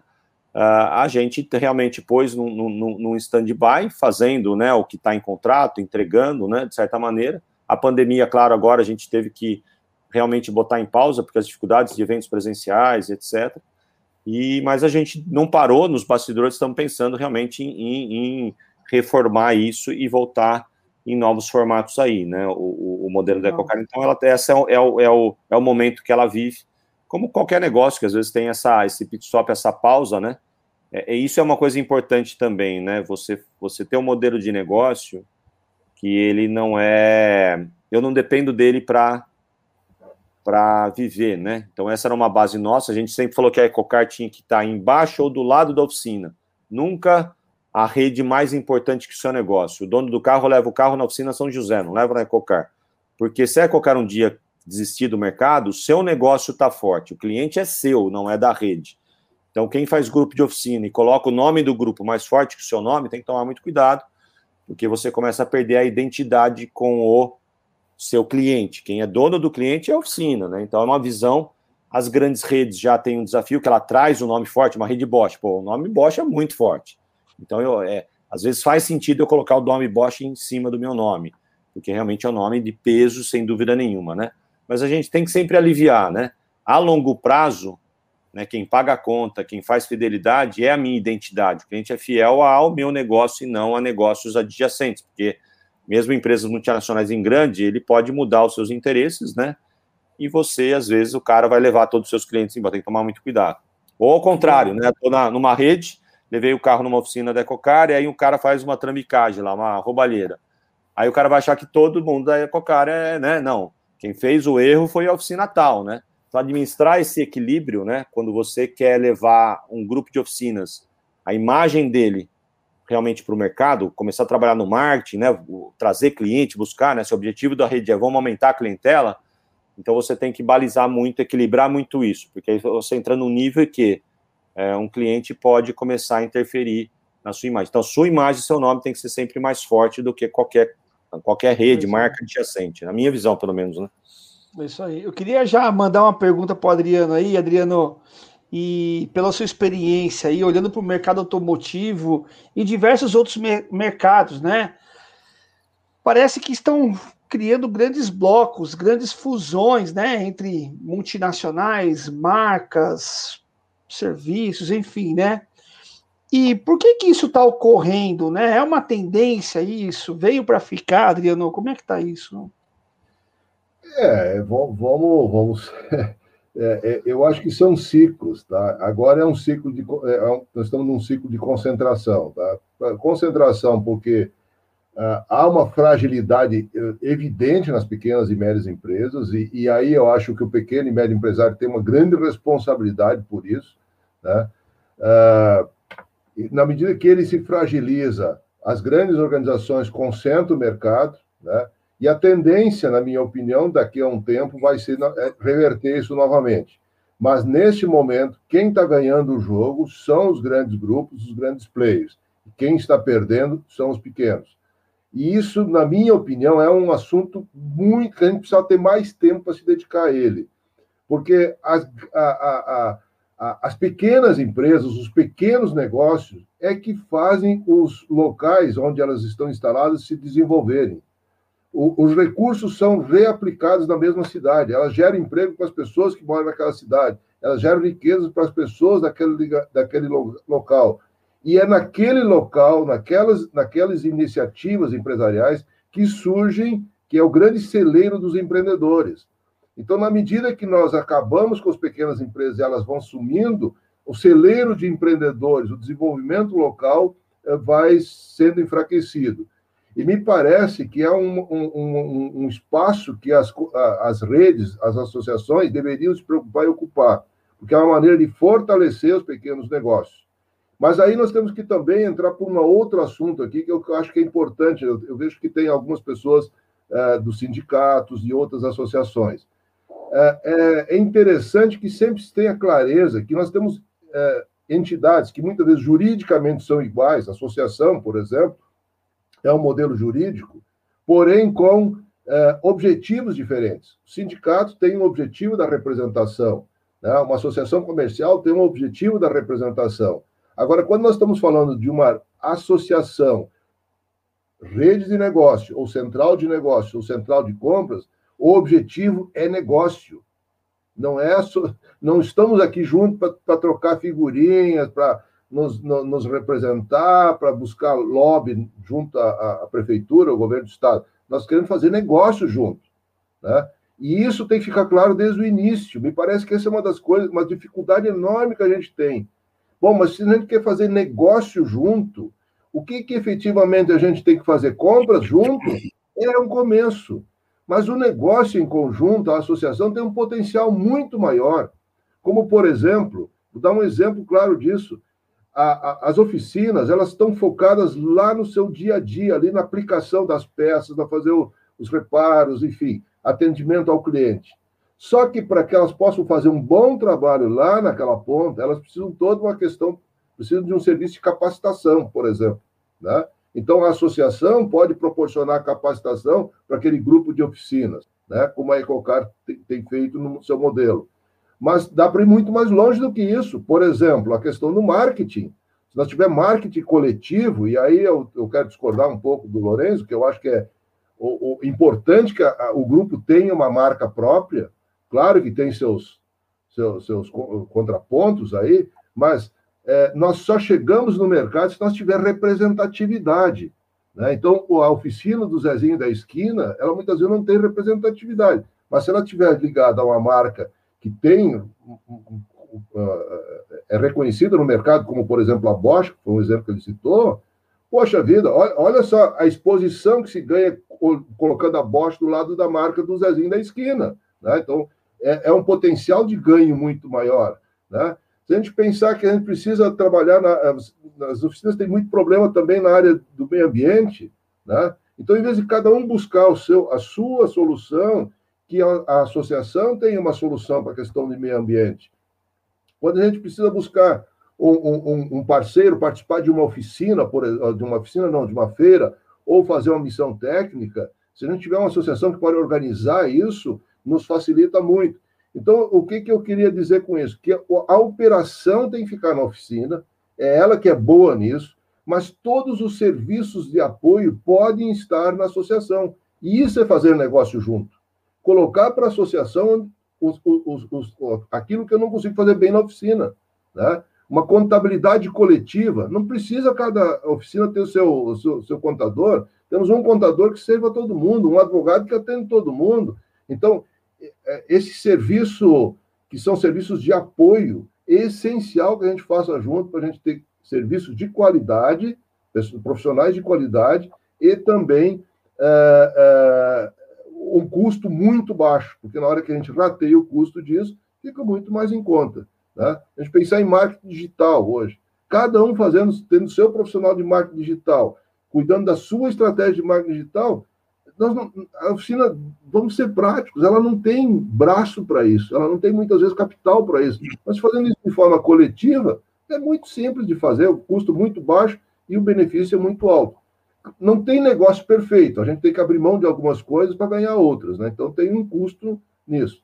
Né? Mas eu acho que eu, eu, acredito muito que o associativismo é, é, é, é, é o caminho para fortalecer a pequena empresa e para reverter esse, esse processo de concentração. Porque vamos combinar o seguinte, né? a, o, o, quem está dentro da comunidade, o pequeno empresário que está dentro da comunidade, conhece a sua comunidade, conhece as dores da sua comunidade muito melhor do que uma grande organização. Então, é, atuar local ali é importante, mas tem que ter uma certa projeção, uma certa credibilidade que uma marca boa ajuda nesse caminho.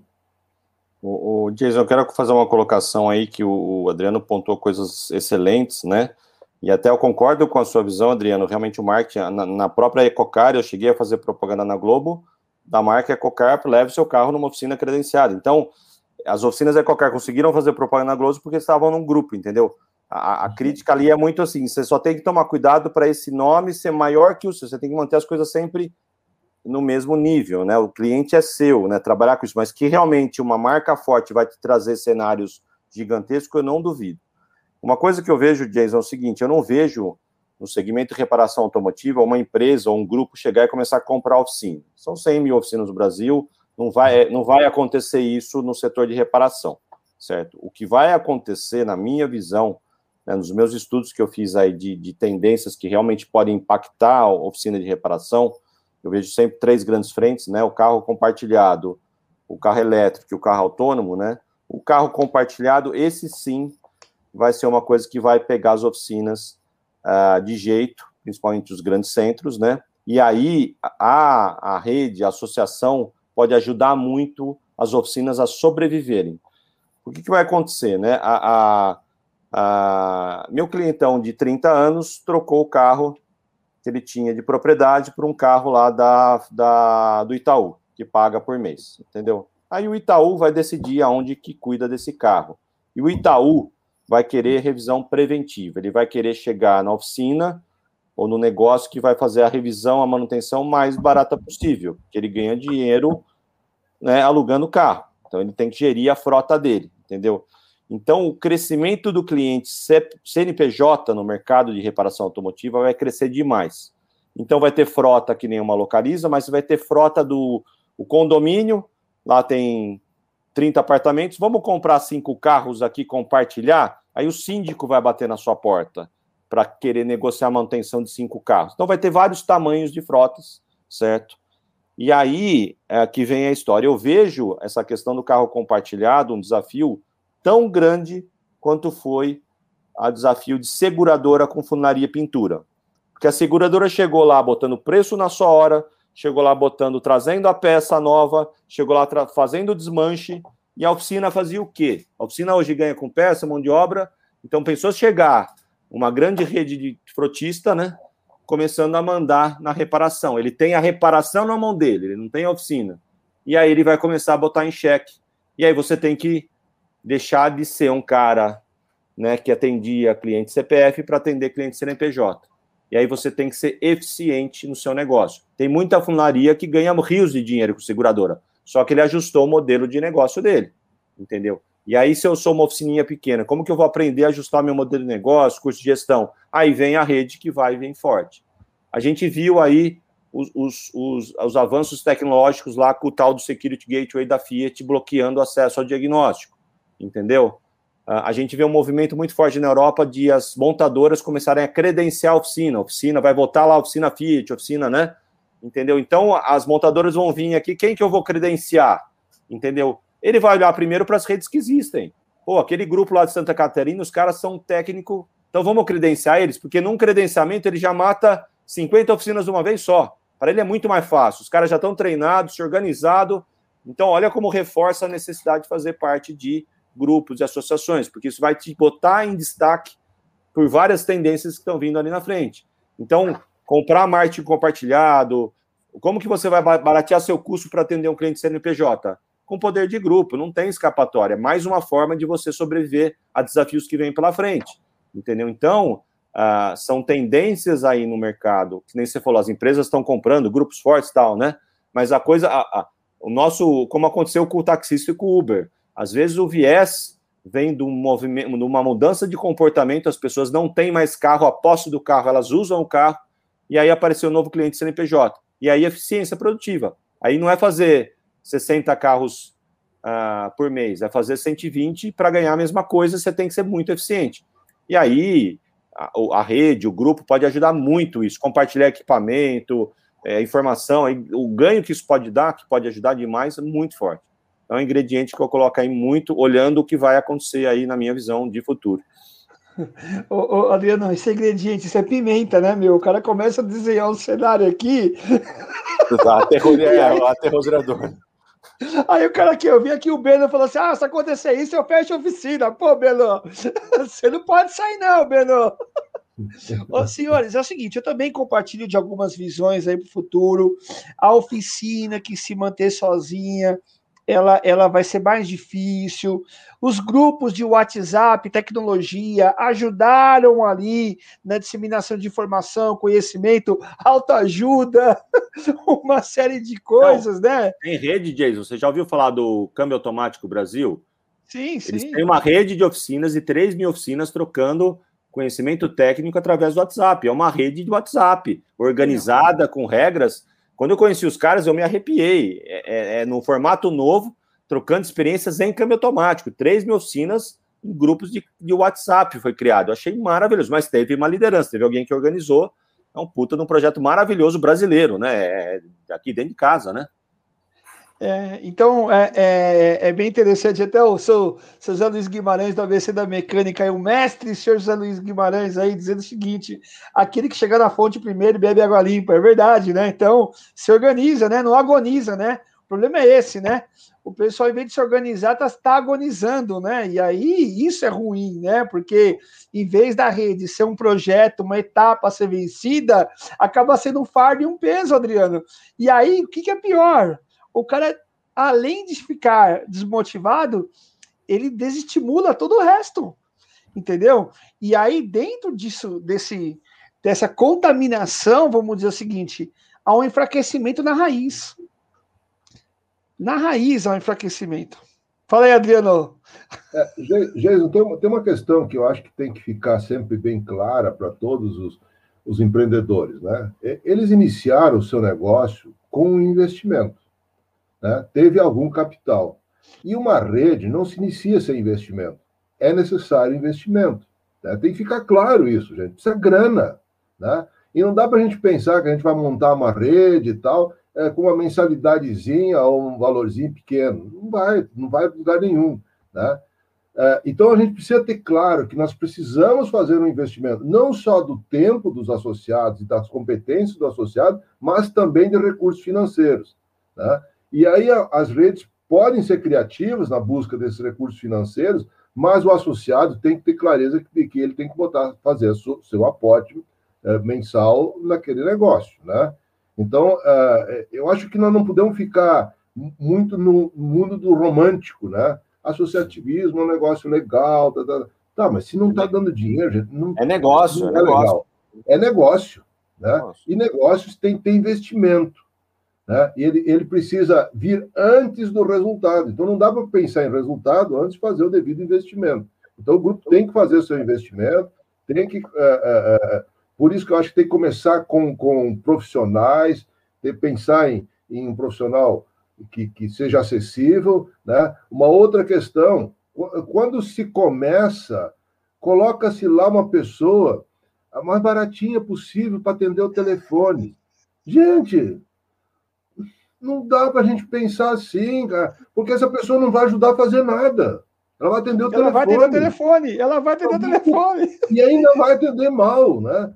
Então, bota lá uma pessoa, pode ser até uma pessoa iniciante, mas que tenha um bom perfil, que entenda do que, que vocês estão querendo fazer, que tenha condição de ajudar a vocês a crescer, né? a prestar serviço, ajudar o desenvolvimento do seu negócio, mesmo que ela seja um pouco inexperiente. Porque a experiência, vocês já têm, os, os donos de oficina já têm experiência. Né? Eles podem ajudar a compartilhar essa experiência, a vivência deles e acelerar o, o desenvolvimento dessa pessoa que está chegando. Só que o perfil dela é muito importante. E aí, gente, uma das coisas importantíssimas numa, numa rede, tem que trazer uma pessoa que tenha um perfil autogerenciável. Não aquela pessoa que precisa ser mandada para tudo. Porque se você tiver que mandar, não ajuda em nada. Né? Então, precisa, ela precisa ser autogerenciável, ela precisa correr na frente, ela precisa ter vontade de fazer o seu negócio crescer. Então, é, é, é, tem que ter cuidado nisso. Contrate pessoas boas, pessoas com, com, com condição de se desenvolver junto com a rede, crescer junto com a rede. Então, é, eu acho que esses são alguns cuidados que a gente precisa ter ali no começo. Não gasta dinheiro com gente que precisa ser mandada, gente. não vai para lugar nenhum, não, não, não vai crescer, é, vai ser um fardo, né? O, o, o, dono da oficina tem que cuidar da oficina e mais mandar o, quem está lá atendendo o telefone. Aí não vai para lugar nenhum. Né? Então, é cuidado com. É, é, acho que sempre se assessorar de gente boa.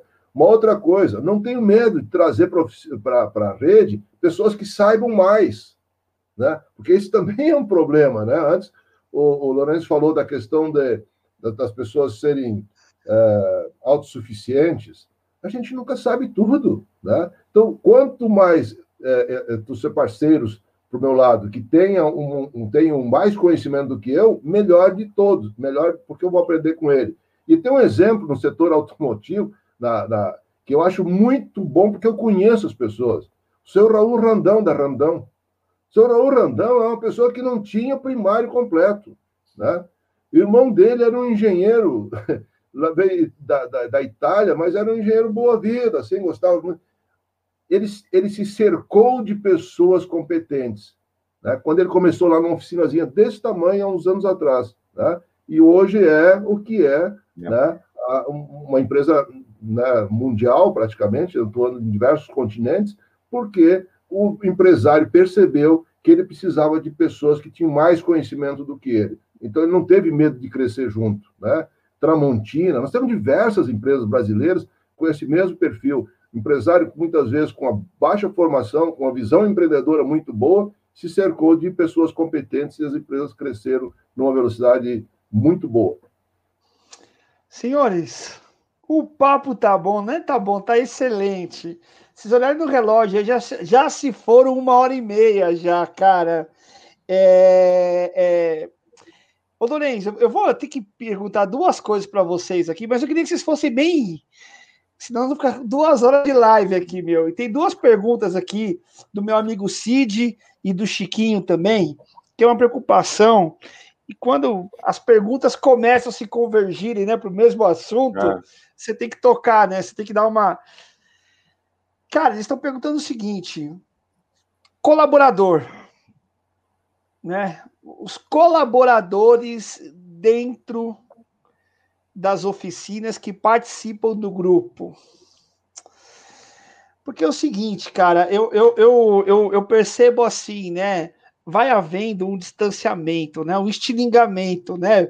Chega uma hora que você vai puxando aqui, aqui, você segura aqui e vai puxando, você vai vendo que o, o dono da oficina ele está lá interagindo, trabalhando, fazendo em prol da associação, do cooperativismo, tal, tal, tal, tal, tal, tal. E aí, quando ele olha para trás, parece que ele esqueceu alguma coisa, né? Parece que ele, eu só, eu só não, eu combinei com todo mundo, menos com a minha equipe, né? E aí, o cara, muitas vezes, da equipe, ele é colocado assim, ah, não, hoje vai ter curso. Oh, mas vai ter curso do quê? Eu tinha compromisso. Não, não, não, não. Sou da associação, vai ter um treinamento, chamei a Tecnomotor lá, os caras vão vir com o treinamento para os funcionários, e aí começa essa, essa, esse distanciamento, né?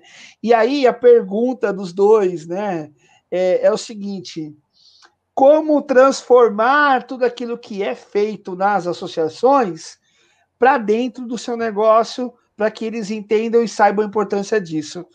Então, começar com o Lourenço e jogo para o Adriano aí. Não, é, é, é, difícil de responder, sendo muito sincero, porque depende muito do, do qual que é o principal motivo desse grupo, dessa associação, entendeu? Se é capacitação, né? Se é diferencial em peça, se há vários benefícios, entendeu? Uh, você tem que ver que parte os funcionários vão se aproveitar do que a rede tem a oferecer, entendeu? Isso tem que estar muito claro, né? Ah, dentro da, da, própria, da própria rede, da própria associação. Agora, a dificuldade é, é, que o empresário tem com o funcionário é um problema dele, não da rede. E, na minha visão, acho que tem que separar muito bem, entendeu? Como que ele lidera, como que é a dedicação desse funcionário, como que ele motiva, entendeu? É, é deixar essas coisas muito separadas são importantes. A rede pode ajudar ele a liderar melhor os seus funcionários, trazendo né, capacitação na área de, de RH. Né? RH é um assunto muito pobre no mundo de oficina mecânica, né? muito pouco conteúdo é elevado às oficinas. Né?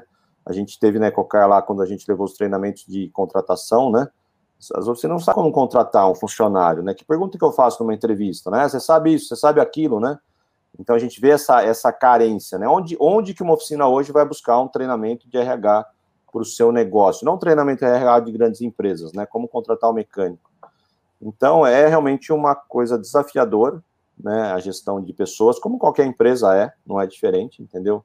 Uh, eu acho que tem formas de você motivar a sua equipe a se envolver com a associação. Eu acho que tem muita oficina mecânica que faz churrasco no final do mês, mas sem motivo, né? Sem razão, porque gosta de fazer festa, né?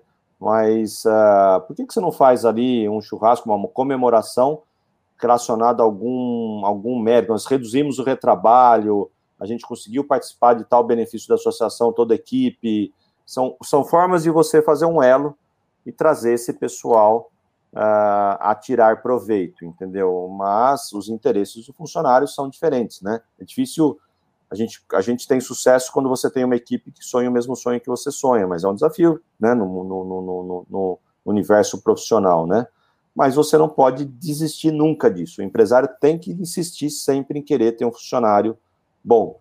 Por mais que seja difícil, por mais que tenha muitos exemplos ruins, mas a gente tem que continuar investindo, querendo evoluir, crescer, né? Só que tem formas hoje melhores, mais inteligentes de você gerir a sua equipe, premiar, ah, às vezes o, o, benefício da, de participar num curso da associação é um prêmio.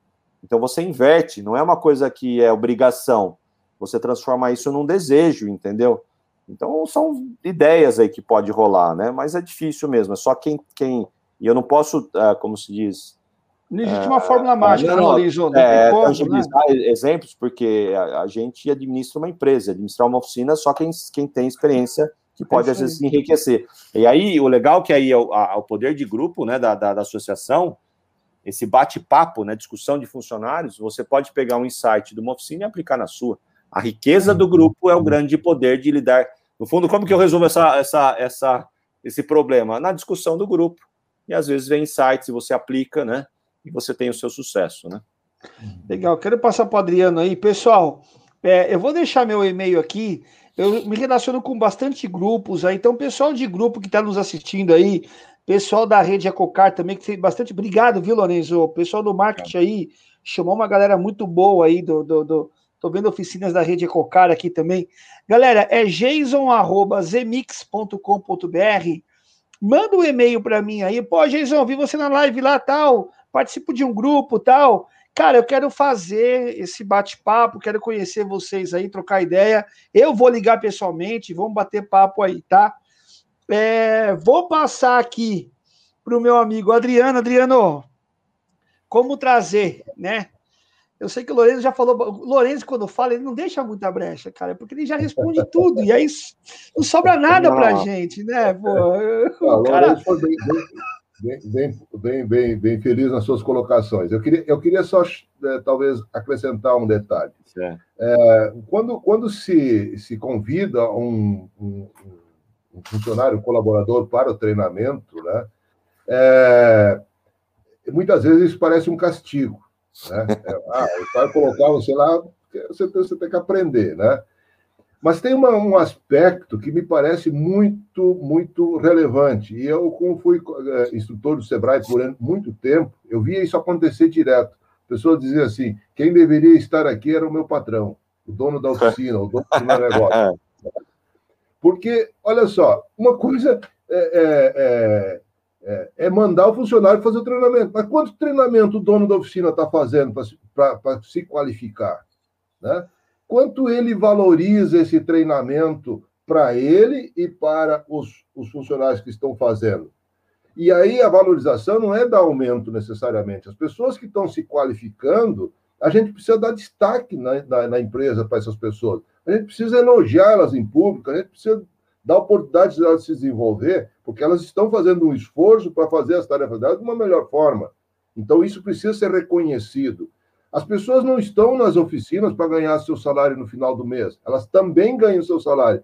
Mas elas têm três, basicamente, três desejos: de manter a sua família, de ter uma perspectiva de desenvolvimento profissional e de ser reconhecidas quando fazem bem feito. Então, muitas vezes, o dono da oficina, ele só pensa no salário. E as outras duas coisas, que são questões comportamentais e de visão de futuro que as pessoas precisam ter, elas são esquecidas. Então, é, tem, acho que tem que abrir um pouco esse, esse, esse olhar para essa capacitação. Capacitação não pode ser um castigo. Capacitação pode ser um prêmio, como o Lourenço sugeriu, mas ela pode ser também uma maneira de reconhecer as pessoas. Né? E um, um outro ponto que eu gostaria de levantar aqui, eu acho que nós precisamos começar a pensar nos nossos funcionários não como empregados, mas como parceiros. Nós na área da tecnologia, fica muito fácil de entender que a hierarquia do conhecimento é que manda, não é a hierarquia do capital. Porque vamos imaginar o seguinte: o, o Lourenço tem uma grande empresa, né, mas é, em áreas específicas, tem pessoas, às vezes, com uma idade muito menor do que a dele, com uma experiência muito menor que a dele, e que tem um alto conhecimento naquela área. E isso vale para as oficinas. Então a gente precisa pensar, começar a pensar essas pessoas como parceiros de negócio, que elas dominam determinadas tecnologias, determinadas áreas que nós não dominamos como donos do negócio. Então não basta eu ser dono do capital. Eu preciso desse conhecimento para desenvolver meu negócio. E aí eu preciso tratar essas pessoas de forma diferente. São parceiros e não subordinados. Né? A subordinação ela vem através do conhecimento e não do capital. Eu acho que essa é uma das grandes é, grandes quebras de paradigma que a gente precisa fazer daqui para frente. Boa. Senhores, O Gerson aqui já falou, Geison, faz a segunda live. O Beno Hoffman já falou, vou dormir, boa noite. Porque já tem, já passou da hora, sabe como é que é? Esse pessoal aí, né, meu?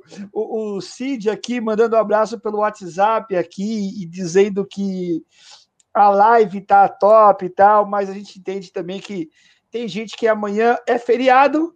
Aqui em São Caetano, onde eu moro, é feriado. em São Paulo não é feriado, então tá uma confusão meio aí, eu entendo. Lá no Pernambuco também não é feriado, mas eles entendem que vai haver uma baixa adesão, muita gente vai ficar em casa, né? Então, é, é... mas cara, riquíssimo. É, Lorenzo e Adriano, para mim é uma honra, um prazer muito grande ter vocês aí. É, cara, depois eu vou ter que chamar vocês de novo que a galera aí tá mandando um monte de watts para mim, tá pedindo, então vai ter dobradinha aí, viu? Lorenzo, prazer, meu amigo, uma honra, privilégio ter você com a gente aí, viu, meu?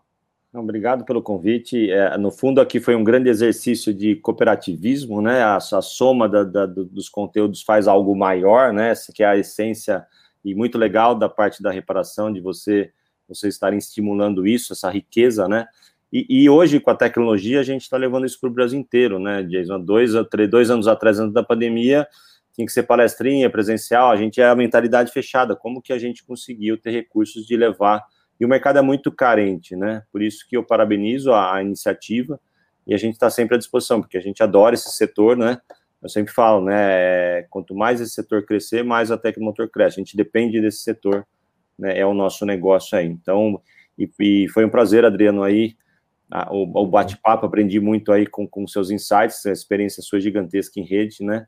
Então foi muito gostoso mesmo, parabéns.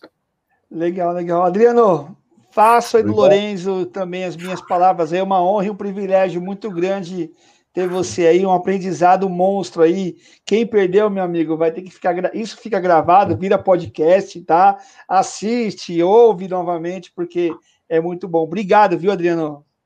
De nada, disponha. Foi um prazer participar, conhecer o Lourenço também e compartilhar esses momentos com vocês. Muito obrigado e estou à disposição. Quando quiser fazer um outro momento aí, é um prazer muito grande colaborar com, com e falar sobre cooperativismo e associativismo é uma coisa que me empolga muito. Muito obrigado e um bom feriado para quem tiver feriado, né? Quem tiver feriado. Sucesso a todos, pessoal. Boa noite aí, galera. Todos que estão nos assistindo também aí. Forte abraço. Bom descanso a todos aí. Valeu. Tudo de Valeu, bom. Um abraço. A revista Reparação Automotiva você encontra todos os meses nas melhores lojas de autopeças e também a versão digital no nosso portal reparaçãoautomotiva.com.br. Reparação sem cedilha e sem tio. Acesse lá.